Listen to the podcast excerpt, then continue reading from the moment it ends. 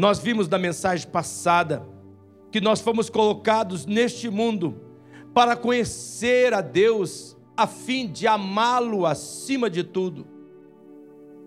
Deus quer que nós o conheçamos para que nós possamos amá-lo. A vida não fará sentido a você a não ser que você aprenda a conhecer a Deus e passe a amá-lo acima de tudo. É muito importante que você entenda isso. É muito importante que você perceba isso. Se você não conhecer a Deus, o que, que vai acontecer? Você não vai saber discernir a voz dele no lado, nesse lado da eternidade. Você vai ficar confuso. Irmãos e irmãs, escute bem isto. A vida aqui será apenas enfado e canseira se você não usar esse tempo aqui para você conhecer a Deus, a fim de amá-lo acima de tudo. Eu posso, inclusive, garantir a todos que estão aqui nesta manhã que ir para o céu só vai fazer sentido para quem ama a Deus. E como é que você vai amá-lo se você não o conhece? Em contrapartida, assim que nós vamos conhecendo a Deus, assim que nós vamos amando Ele acima de tudo, o nosso amor por Deus vai nos levar de, de uma tal maneira a nós percebermos que nós temos que amar e servir a família de Deus. Estou tentando relembrar você dos propósitos que Deus nos colocou e que nós já vimos, mas que você tem que relembrar disto. Preste atenção, irmão e irmã. Quanto mais você amar a Deus, mais você amará a igreja de Jesus. Se você diz que ama a Deus, mas não ama a igreja de Jesus, alguma coisa está errada. Eu posso lhe garantir que aqueles que amam a família de Deus, eles vão viver neste mundo numa estrutura onde o céu já começa a ser experimentado. É no contexto, irmãos e irmãs, da igreja de Jesus que nós vamos descobrir os propósitos para o qual Deus nos criou, para o qual Deus nos colocou neste mundo. É nesse contexto. E a descoberta do seu propósito de vida, ele vai lhe conduzir a abraçar as dores da vida, mas não só isso, ele vai levar você a abraçar a sua missão de vida. Aqui é um momento muito especial. Quanto mais você conhece Deus, mais você ama a igreja. Quanto mais ama a igreja, mais você vai abraçar a sua missão. Por quê? Porque os seus olhos vão se abrir e você verá que existe muitas pessoas ainda perdidas que precisam ser salvas, que ainda precisam ser alcançadas. Uma marca é que toda pessoa convertida passa a desejar que todas as pessoas que Jesus amam sejam convertidas a Ele também. Por isso, irmãos, aqueles que recebem Jesus, eles passam a desejar, a falar com as pessoas sobre a vida que só Jesus pode dar. E devido a isso, elas se tornam elo entre Deus e as pessoas. Esse é um outro propósito pelo qual Deus colocou você no mundo, para você ser um elo. Você conecta as pessoas, o coração das pessoas, ao coração de Deus. O crente em Cristo, na verdade, ele se torna uma ponte para ligar pessoas a Deus e a sua igreja, a sua família. É por isso que uma pessoa, quando se converte, e ela começa a ser abençoada nos cultos, na igreja, o que, que ela faz? Ela lembra de uma amiga, ela lembra de um amigo, ela quer trazer aquele amigo, ela quer sentar junto com aquela pessoa. Uma pessoa que descobriu o propósito de Deus para a sua vida vai ajudar a ligar na igreja local o maior número de pessoas. E vivendo nesse contexto de amar a Deus, de servir a igreja de Jesus e ligar as pessoas à família de Deus, o Espírito Santo passa a agir na nossa vida de tal forma que nós vamos sendo cada dia mais trabalhado para nós nos tornarmos cada vez mais parecidos com Cristo. Esse é um outro propósito. Por que, que Deus colocou você neste mundo? Porque Ele quer, num processo, fazer você mais parecido com o filho dele. Porque é para onde você vai, para a eternidade, para repartir a eternidade com Ele. E nesse aspecto, Deus preparou uma igreja, a igreja dele, dentro da igreja dele um ambiente para trabalhar esta semelhança entre nós e Jesus. Deus quer que a gente pense como Jesus. Deus quer que a gente olhe a vida como Jesus, fale como Jesus, ame como Jesus. Viver com Jesus exige um aprendizado contínuo. Você tem que mudar a tua mentalidade sobre a vida. A vida não é um grande parque de diversão. A vida é uma grande escola. Uma, uma escola de Deus que você precisa aprender. Este aprendizado, ele exige um processo que cada pessoa precisa se submeter, precisa se entregar. E esse processo, ele exige uma convivência de aprendizado, ele exige uma convivência de comunhão, de serviço a Deus, que Deus usará a fim de nos tornar cada vez mais parecidos com Jesus. Veja, irmãos, essa questão do aprendizado, da comunhão e do serviço, é muito importante isso. Na nossa igreja, você tem que saber o porquê. Esse porquê é importante. Na nossa igreja, a nossa universidade da Bíblia, a Unibim, ela é a ferramenta para facilitar o aprendizado. Você está usando esse ambiente adequadamente para conhecer a Deus? Você não pode conhecer a Deus apenas com as pregações dos cultos, especialmente se você está vindo na igreja uma vez por mês, uma vez cada 45 dias, ou de 15 em 15 dias. Não tem como você conhecer Deus desta forma. Você precisa usar o ambiente de aprendizado da nossa igreja. Olha, a questão da comunhão, o TPV, o trio de parceria de vida, é a forma que nós trabalhamos a nossa comunhão. É nesse ambiente dos trios de parcerias de vida que você vai poder encorajar as pessoas e ser encorajados. Esse é um ambiente de que Deus cria na igreja. Mas se você não leva o teu trio de comunhão, de parceria de vida a sério, se você não enfrenta as dificuldades das tentações que nós temos de querer usar aquele período para negativamente falar sobre as outras pessoas, você vai perder um ambiente de Deus para você encorajar as pessoas e ser encorajado.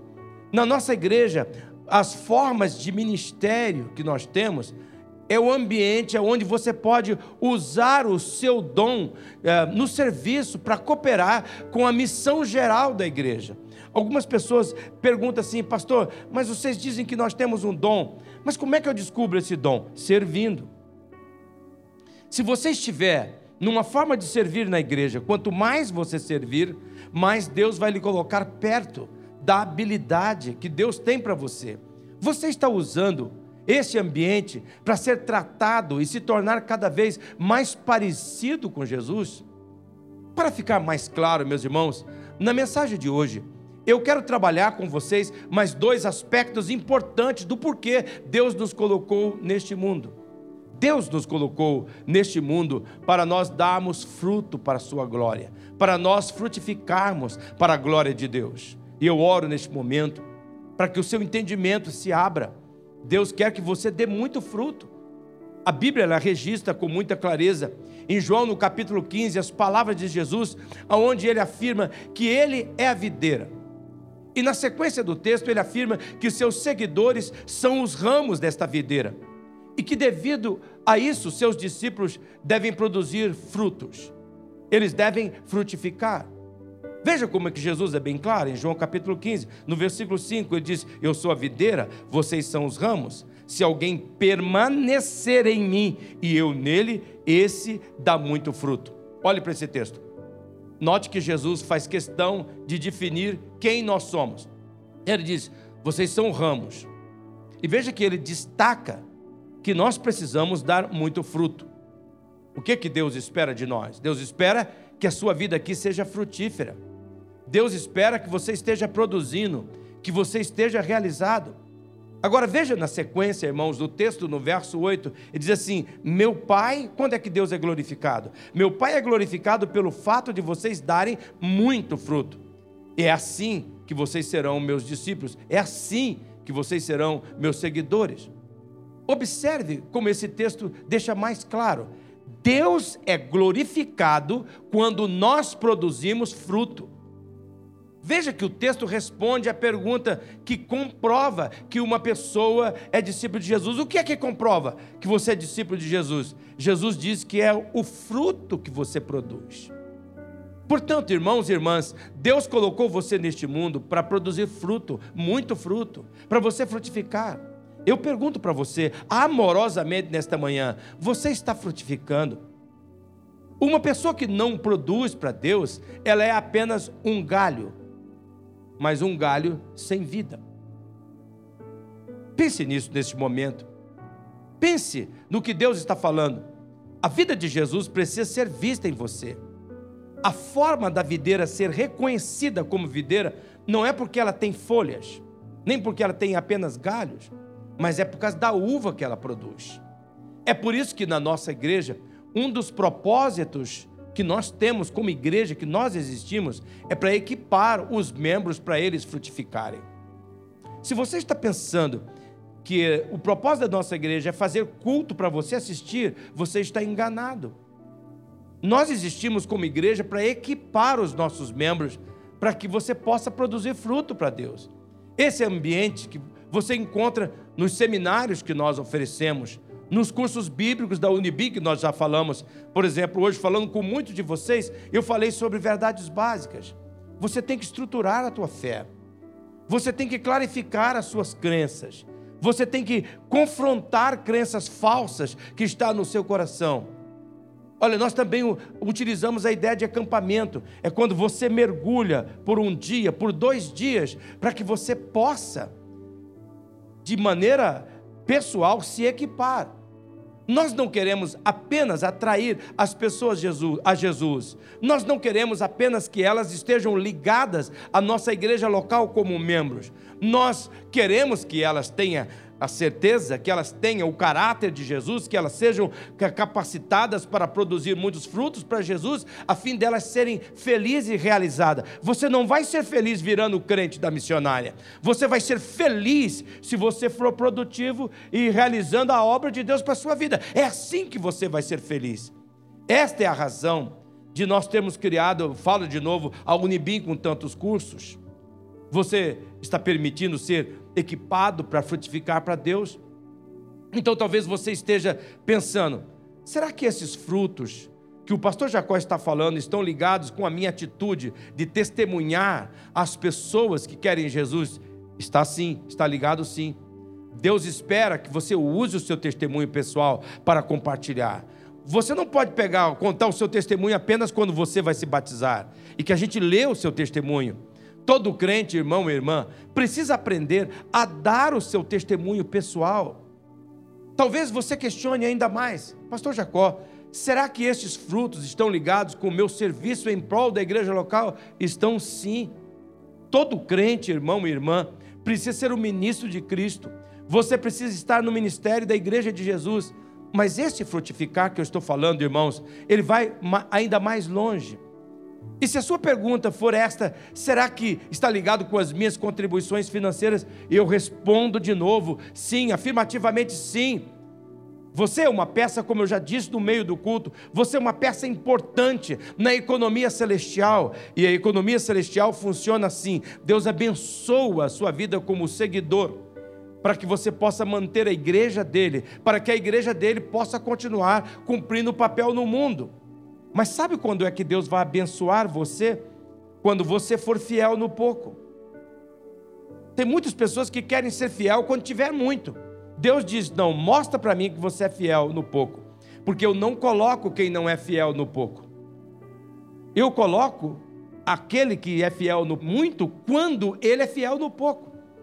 Deus está nos confrontando aqui nesta manhã. Talvez a sua pergunta seja esta: será que esses frutos que o pastor Jacó está dizendo estão ligados com meus compromissos no culto? Sim, a sua presença pessoal. Envolve a sua presença pessoal nas reuniões congregacionais, porque é assim que você vai ser encorajado, é assim que você vai ser ministrado, é assim que você encoraja. Natal, Quando eu vejo você chegando aqui, Natal, no lado da sua querida esposa, eu fico encorajado, eu fico animado. Quando você me vê aqui, você também fica encorajado. Quando eu vejo você, Vera, você me encoraja. E quando você me vê, eu lhe encorajo. É importante a sua presença para a minha vida. Quando eu vi a nossa irmã querida que estava no hospital por mais de 100 dias ali atrás, eu vibrei dentro de mim, porque ela é a resposta das nossas orações. Eu a encorajei e ela me encorajou. Mas deixa eu dizer uma coisa para você: frutificar é muito mais do que isso. Frutificar envolve a atitude de cada crente permitir ser treinado, ser capacitado para cooperar, para que o fruto do Espírito Santo seja visto em mim, em você e na igreja dele. Irmãos e irmãs, em nome de Jesus, cada crente precisa ser liderado, ensinado, exortado, edificado, mantendo-se na comunhão da igreja, e assim o Espírito Santo, o que, que ele vai fazendo? Ele vai produzindo em nós o seu fruto. E assim que ele vai produzindo em nós o seu fruto, ele vai nos transformando conforme Gálatas capítulo 5 descreve. Diz que o Espírito de Deus produz o amor, a alegria, a paz, a paciência, a delicadeza, a bondade, a fidelidade, a humildade e o domínio próprio. Olhe para esse texto, por favor, neste momento, não despreze ele. Como nós vemos, Deus faz surgir em nós, como frutas que nascem num pomar, a afeição pelos outros. Ele vai surgindo em nós. Uma vida cheia de exuberância, ele vai produzindo em nós, como nós vemos nesse texto, serenidade. Ele vai gerando dentro de nós um ambiente de disposição de comemorar a vida. Ele vai despertando dentro de nós um senso de compaixão no íntimo e a convicção de que existe algo sagrado em toda a criação no nosso entorno, e inclusive nas pessoas. Nós passamos a ver a vida e as pessoas como um encontro divino a cada momento. E o que, que isso gera? Em decorrência disso, nós nos entregamos de coração aos compromissos que Deus coloca no nosso coração, aqueles compromissos que importam. E esses compromissos vão agindo dentro de nós, eles vão nos transformando, eles vão nos tornando pessoas proativas, de ação, de ousadia, intrépidos, corajosos, ousados pessoas que saem da teoria e vai para a prática, que enfrenta a vida. É assim que Deus vai lhe tornando cada vez mais parecido com Jesus. É assim que ele vai agindo. Eu oro para que você, neste momento, perceba aquilo que Deus está dizendo. Esse ambiente de igreja que Ele quer que você viva, dentro do ambiente da comunhão, do aprendizado e do serviço, aonde a vida do Espírito Santo flui. Mas agora, eu quero convidar o pastor Jacó Júnior, que vai responder esta pergunta: Qual é a parte humana na frutificação? Esta é a pergunta, pastor Jacó, por favor, atenda para nós esta pergunta. Bom, meus irmãos, veja que o pastor Jacó afirmou que o fruto ele é produzido pelo Espírito Santo em nós. Mas o que é que nós podemos fazer? Qual é a nossa parte para que a frutificação aconteça? Como é que nós podemos cooperar com o Espírito Santo para que a frutificação aconteça, para que nós nos tornemos aqueles que produzem frutos?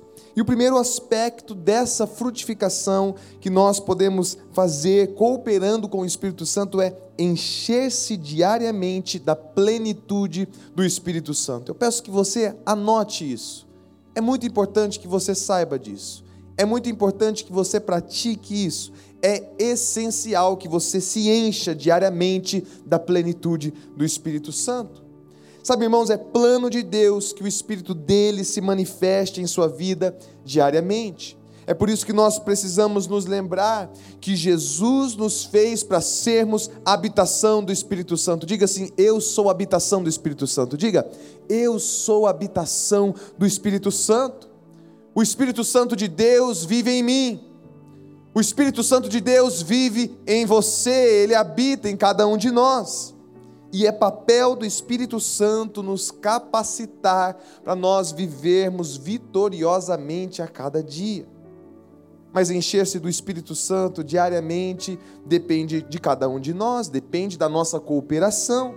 Veja só as palavras do próprio Jesus em Lucas capítulo 11, nos versos 9, 10 e 13. Vamos ler juntos o verso 9. Por isso lhes digo: peçam e lhes será dado, busquem e encontrarão, batam e a porta lhes será aberta. O verso 10: Pois todo o que pede, recebe, o que busca, encontra, e aquele que bate, a porta será aberta. Agora veja o desfecho no verso 13: Se vocês, apesar de serem maus, sabem dar boas coisas aos seus filhos, quanto mais o Pai que está no céu dará o Espírito Santo a quem o pedir. Meus irmãos, a cada dia que passa eu tenho estado mais convicto de que é plano de Deus. Ao nós começarmos o nosso dia pela manhãzinha, nós precisamos estar na presença de Deus, meus irmãos. Nós precisamos estar na presença de Jesus, em um ambiente de devoção, através do nosso tempo de devocional, recebendo a cada novo dia uma nova plenitude do Espírito Santo em nossas vidas, esse Espírito que já habita em nós.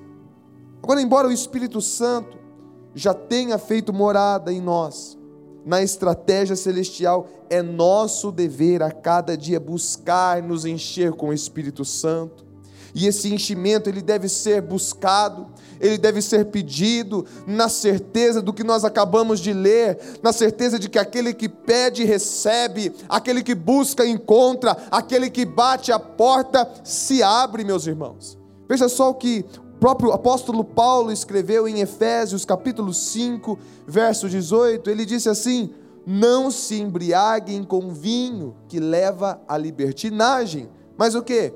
Deixem-se encher pelo Espírito.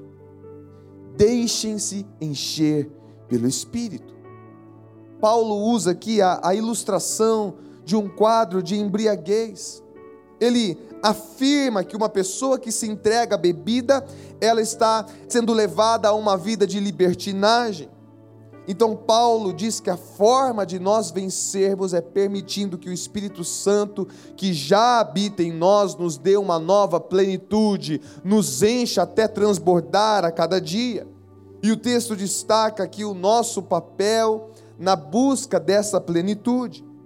Paulo ele compara a nossa atitude de busca, a nossa atitude de clamarmos a Deus por essa plenitude, como um viciado no álcool busca a bebida.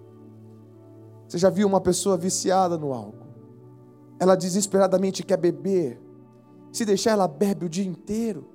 Da mesma forma, nós precisamos desesperadamente buscarmos a ação do Espírito Santo nas nossas vidas, buscarmos, pedirmos, clamarmos ao Senhor para que a plenitude dele nos inunde, nos encha.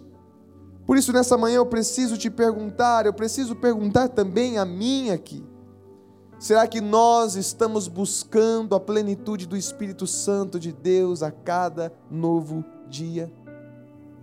Mas há ainda um segundo aspecto da nossa participação para que a frutificação aconteça. E é isso: usar as ferramentas de qualificação dadas por Deus. Usar as ferramentas dadas por Deus. Deus deu à igreja dele os dons ministeriais, meus irmãos. Ele te deu dons específicos, ele me deu dons específicos, para que, como um corpo que nós somos, nós possamos cooperar uns com os outros, sermos qualificados para sermos cheios do Espírito Santo e assim frutificarmos. E então ele chamou alguns para apóstolos, profetas, pastores, evangelistas e mestres, para que através do aconselhamento, para que através dos cursos, dos acampamentos, dos seminários, das aulas, do discipulado, nós sejamos formados e qualificados para frutificar. Por isso eu quero chamar a atenção a isso que eu vou dizer. Eu peço que você considere isso dentro do seu coração, que você preste atenção nisso.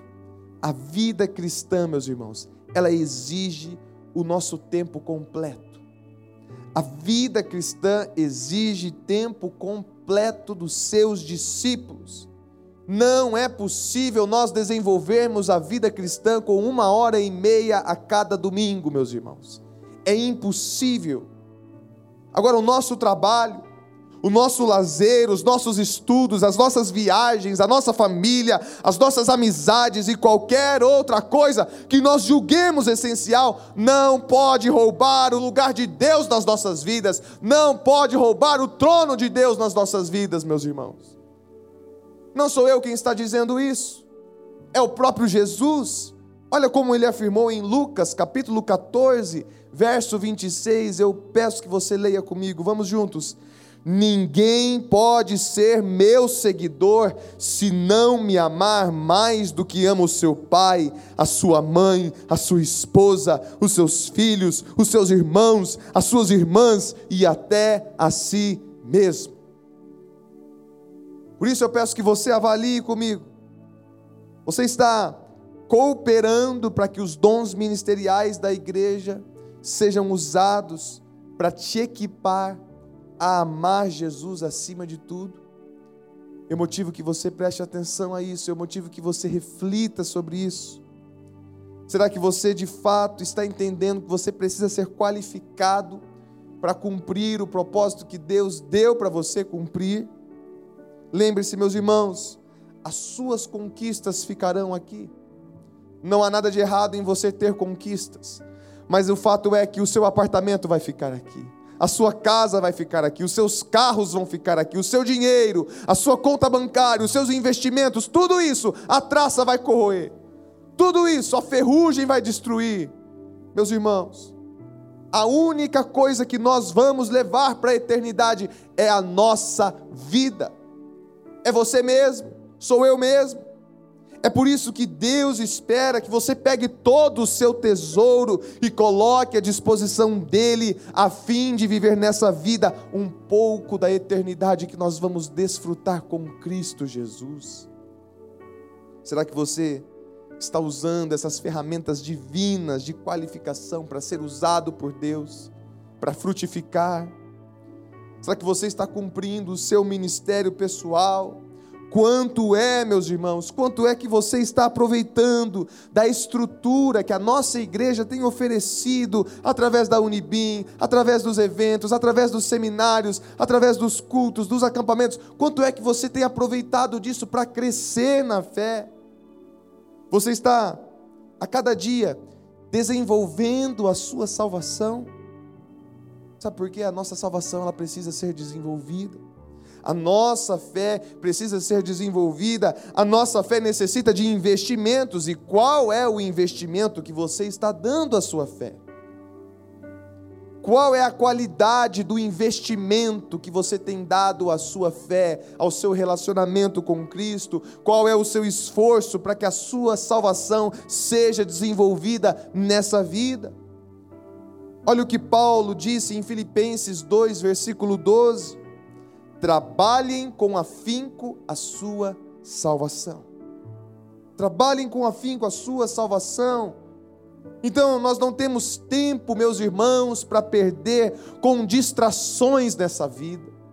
Nós não temos tempo para perder com distrações, nós precisamos urgentemente usar as ferramentas que Deus já tem nos dado escancarado diante de nós de forma abundante para nos equipar para o serviço do reino de Deus neste mundo. Mas o terceiro aspecto para frutificação, para que ela aconteça nas nossas vidas é essa: é estar pronto para falar da sua esperança em Cristo. Se você quer cooperar com o avivamento do Espírito Santo sobre a tua vida, para que você frutifique, você precisa ser um crente que está sempre pronto para dizer, para explicar para as pessoas que perguntarem qual é o motivo de você ter essa esperança. Qual é? No início dessa série de mensagens, nós vimos com o pastor Jacó que Deus nos deu a incumbência Deus deu essa incumbência a todo aquele que crê, a todo seguidor de Jesus, de levar a sua mensagem a todas as pessoas neste mundo. Deus espera que cada seguidor de Cristo fale da malignidade do pecado e como o pecado tem esse poder de nos separar de Deus. Deus espera que cada seguidor de Jesus fale do perigo da condenação eterna. Deus espera que cada seguidor de Jesus fale da necessidade de arrependimento.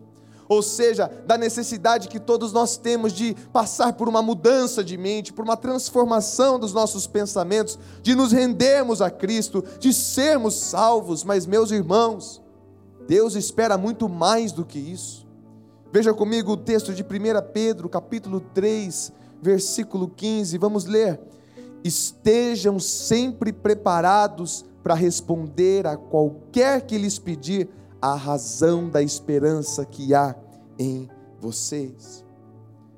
Será que hoje, ao sair daqui, se alguém te parar na rua e perguntar qual é a razão de você ter essa esperança, você saberia explicar? Você saberia dizer, você saberia alistar várias coisas do motivo de você ter essa esperança em Cristo? Como nós vemos, Deus espera que nós estejamos preparados para saber explicar o porquê que um seguidor de Jesus vive a vida sem perder a esperança, mesmo cercado por lutas, mesmo cercado por adversidades, mesmo cercados por dores. Cada seguidor de Jesus precisa saber explicar às pessoas que quando Cristo morreu na cruz, todo o pecado daquele que crê foi perdoado ou seja, os pecados do passado foram perdoados, e também os passados que ainda nem foram cometidos já foram perdoados pelo sacrifício de Cristo. E o seguidor de Jesus também precisa saber explicar para as pessoas que, por causa de Cristo, os pecados do nosso hoje precisam ser confessados, para que o nosso pecado seja perdoado, para que nós sejamos purificados por Ele. Ele precisa saber dizer para as pessoas à sua volta que a nossa esperança em Cristo nos livra de todo o poder do pecado que nos cerca nessa vida, mas isso ainda não é tudo, meus irmãos. Todo seguidor de Jesus precisa saber dizer que quando Cristo morreu na cruz, aquele que crê morreu também. Todo crente em Jesus precisa saber explicar que quando Jesus ressuscitou no terceiro dia, aquele que crê ressuscitou também, meus irmãos. E por causa disso, a vida ressurreta de Jesus está nele, toda a plenitude do Espírito Santo, toda a autoridade, toda a unção está na vida daquele que crê. E então, meus irmãos, de tal forma, nós vamos vivendo isso de tal forma que, do mesmo modo que Jesus morreu, do mesmo modo que ele ressuscitou, a morte física e a morte eterna não tem mais poder na vida daquele que crê. A morte eterna, a morte física não tem mais poder sobre a tua vida, meu irmão. Você está acima disso. Quem tem Jesus passa a ver que essa vida não é tudo e que a eternidade com Deus lhe aguarda, o crente precisa saber explicar o porquê ele não tem medo da morte. O porquê, mesmo se entristecendo com perdas temporárias de pessoas queridas, porque que ele ainda segue com fé, porque que ele ainda continua crendo, porque que ele ainda continua tendo tanta segurança. É isso que marca a vida de um verdadeiro cristão, que frutifica, que vive, essa, que vive essa vida realizada, cheio da plenitude do Espírito Santo. Ele precisa, o crente precisa saber que ele está ligado, que essa esperança está ligado com o fato de que um dia Jesus virá buscá-lo para levá-lo para o outro lado da eternidade. O seguidor de Jesus precisa saber explicar que a sua esperança está ligado com o fato, meus irmãos, de que nós já sabemos o final da história, nós já sabemos que em Cristo Jesus nós somos mais que vencedores. Isso é motivo de nós nos alegrarmos, isso é motivo de nós termos esperança. Porque, meu irmão e minha irmã, quando você está desanimado na sua vida, quando você está triste, se você parasse naquele momento para se lembrar o que nós vamos ler agora, você não ficaria desanimado, você não ficaria cabisbaixo. Vamos ler juntos em uma só voz, Apocalipse 17, versículo 14. Vamos lá guerrearão contra o cordeiro, mas o cordeiro os vencerá, pois é o Senhor dos senhores e o Rei dos reis, e vencerão com ele os seus chamados, escolhidos e fiéis. Glória a Deus, meus irmãos. O texto deixa claro qual é o final da nossa história. Agora, uma coisa é você viver a vida pensando assim: o que, vai ser da minha vida? O que, que o futuro me aguarda? O que, que vai acontecer? Eu não conheço amanhã, eu não sei. outra coisa é você ter a certeza, eu não sei o que vai acontecer agora, mas uma coisa eu sei: o meu futuro já está escrito, e em Jesus eu sou um vencedor. O texto revela quem são os vencedores, somos nós. O Cordeiro, Jesus, o nosso Senhor, vence com os seus escolhidos e fiéis. Então, o fato de nós conhecermos o final da nossa história nos enche de esperança para vivenciarmos a eternidade neste lado da vida, onde o pecado, onde o diabo lutam contra nós com todas as forças. É por isso que o seguidor de Jesus sabe que ele pode ficar firme, porque nada poderá alterar o desfecho glorioso da vinda do seu rei, para levá-lo até o outro lado da eternidade e desfrutar do que a Bíblia descreve em Apocalipse 21, versículo 4: Ele lhes enxugará dos olhos toda lágrima, e não haverá mais morte, nem tristeza, nem choro, nem dor. Todas essas coisas passaram para sempre, a vitória já é nossa pelo sangue do Senhor Jesus, meus irmãos. O último capítulo da nossa vida está escrito, e lá diz que a vitória é da igreja do Senhor Jesus. As portas do inferno não vão prevalecer contra nós. Com Cristo somos mais que vencedores. Um dia toda tristeza vai acabar, vai ter um fim. Sabe de uma coisa, meu irmão? Essa dor que você está vivendo, esse desespero, essa agonia, esse vazio, esse medo vai acabar, vai passar, a dor vai dar lugar à alegria. Veja comigo, Apocalipse 22, versículo 4, olha só que tremendo que está escrito: Não haverá mais noite, eles não precisarão de luz de candeia, nem da luz do sol, pois o Senhor Deus os iluminará e eles reinarão para todos sempre. Glória a Deus, meus irmãos. O crente em Jesus precisa saber dessas coisas. Você precisa saber dessas coisas. O crente precisa saber de tudo isso e estar pronto a responder o motivo da sua esperança em Cristo Jesus. Mas ainda um aspecto importante a ser considerado o que é que Deus já nos deu para nós cumprirmos a nossa missão nesse mundo? Pastor Jacó, por favor, responda essa pergunta a nós. Tão impactado, irmãos, com esse conteúdo do pastor Jacó Júnior trazendo no nosso coração. O que é que Deus já nos deu para nós cumprirmos a nossa frutificação aqui na terra? Esse aspecto tão importante. O que é que Deus já nos deu que nós já temos para cumprir esta missão de forma especial? Esta pergunta ela é importante porque muitas pessoas elas desprezam sem querer e outros ignoram conscientemente o fato que Deus não nos dá uma tarefa sem os recursos necessários para nós cumprirmos a nossa parte. E eu quero dizer a você aqui nesta manhã, que tudo aquilo que você precisa cumprir no propósito de Deus, para ser a mãe que teus filhos precisam, para ser o pai que os teus filhos precisam, para ser o empregado que a tua empresa precisa, para ser o patrão que, sua, que os seus empregados precisam, Deus já deu todos os recursos para você frutificar e florescer aonde Deus te plantou. É muito importante isto. Por favor, considere isto. Mas quais são esses recursos? Primeiro, Deus já deu aquele que crê, o Espírito Santo. O pastor Jacó já falou sobre isso. Aquele que recebe Jesus, ele se torna templo do Espírito Santo. Deus habita naqueles que têm Jesus. Aqueles que recebem Jesus já têm a unção de Deus sobre ele. O poder do céu está sobre aqueles que têm Jesus, aleluia. Vejam o que está escrito, meus irmãos, em Lucas, no capítulo 4, no versículo 18: O Senhor me deu o seu espírito, ele me escolheu para levar boas notícias aos pobres, me enviou para anunciar a liberdade aos presos, dar vista aos cegos, liberar os que estão sendo oprimidos. Essas palavras Jesus leu quando ele começou o ministério dele. Esta mesma atitude de Jesus está em nós. O mesmo Espírito que habitou Jesus já nos habita, já está em você.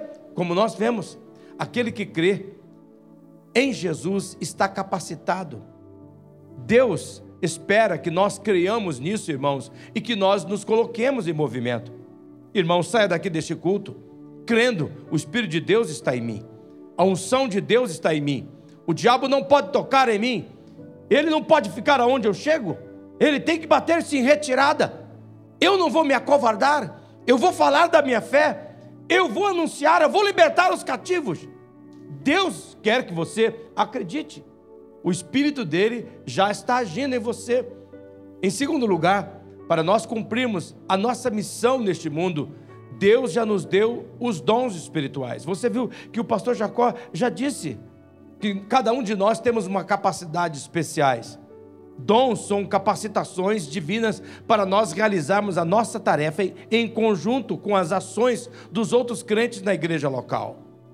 Deus lhe deu, você talvez esteja perguntando, mas qual? Eu sou apenas uma dona de casa, eu sou apenas um trabalhador braçal. Não importa, não é isso que está em questão.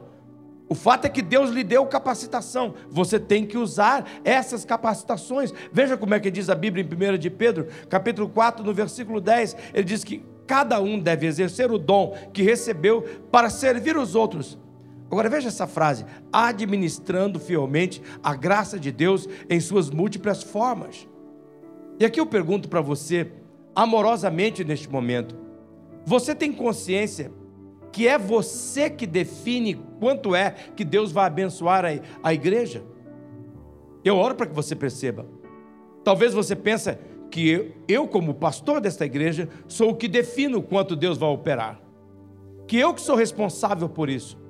É verdade que, como líder, eu devo ser o primeiro a estar crendo que eu já sou habitado pelo Espírito Santo.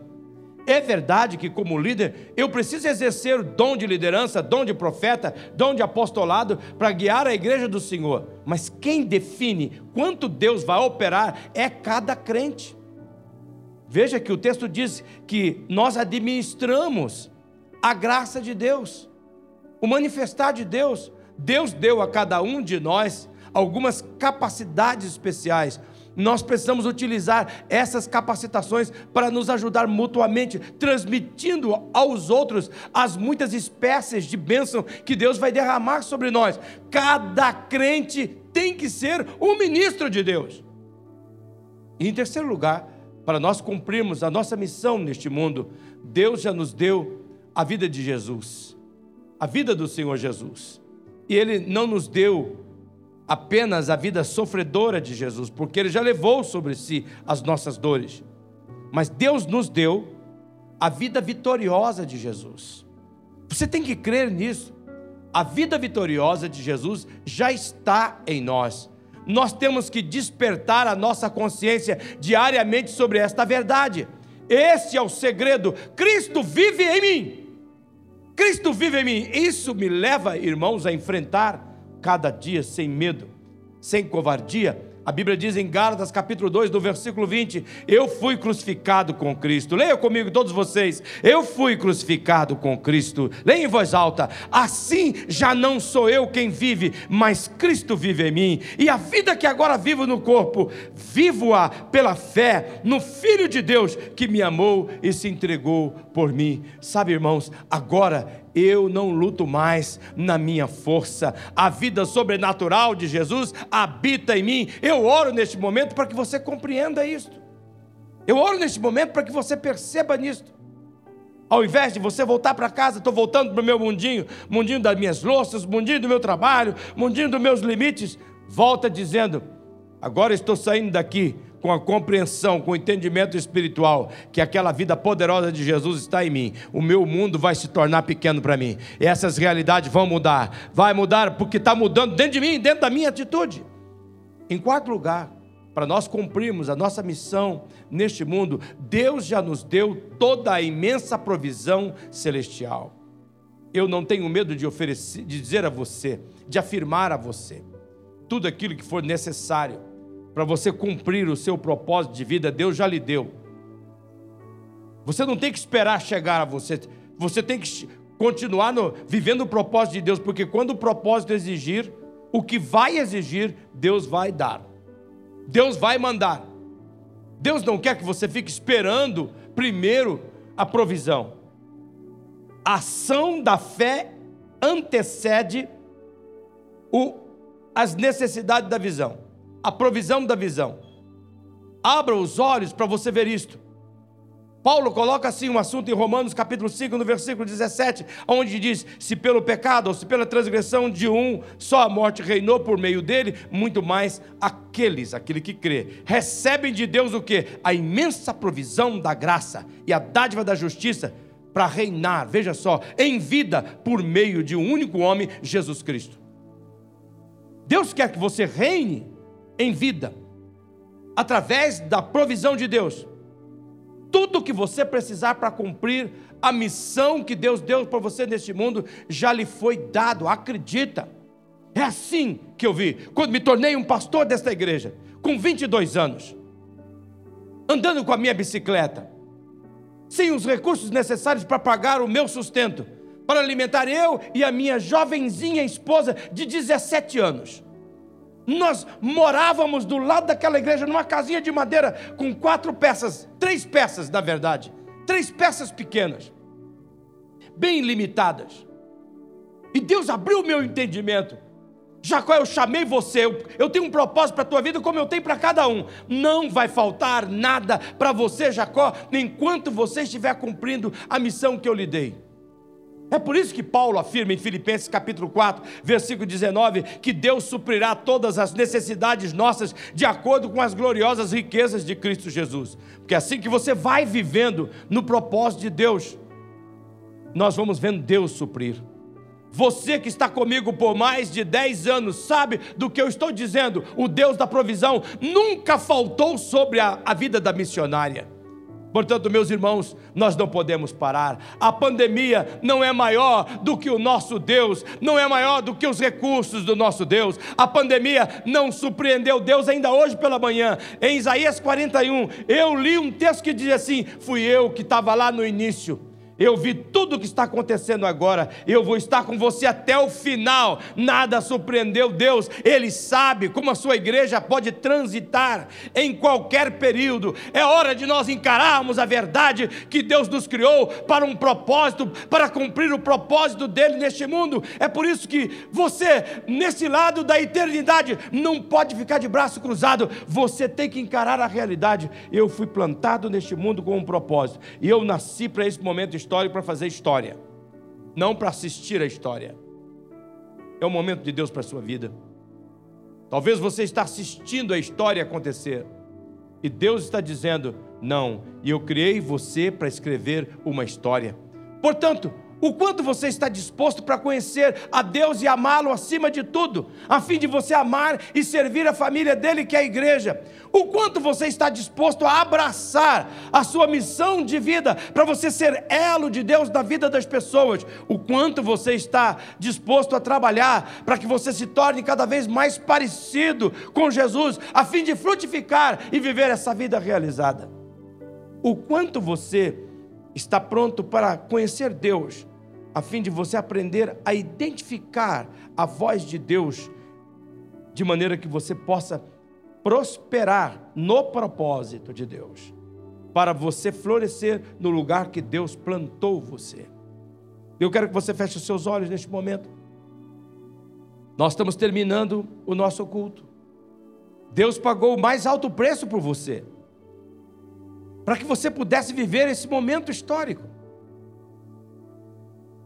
Mas Deus quer que você demonstre isto. O meu apelo a você hoje, enquanto você está com os olhos fechados, cabeça curvada, é para que você aproveite o ambiente da igreja do Senhor Jesus, aprendizado, Unibim, comunhão, o TPV, trio de parceria, serviço, os ministérios da igreja, para que nesse contexto Deus trabalhe a sua semelhança com Ele, com Jesus, e a fim de que você viva, cumprindo o teu propósito, uma vida de, que produz fruto para a glória de Deus cada vez mais. Pai Celestial, nós queremos, como igreja, responder a tua mensagem, dizendo que nós sabemos que o Senhor pagou o alto preço e que por isso, na força do teu Espírito Santo, nós vamos cooperar com o teu agir, a fim de que nesta retomada, a tua igreja, o teu povo, seja ainda mais significativo, mais abençoados. Pai, nós confiamos em ti. Missionária Central de Maringá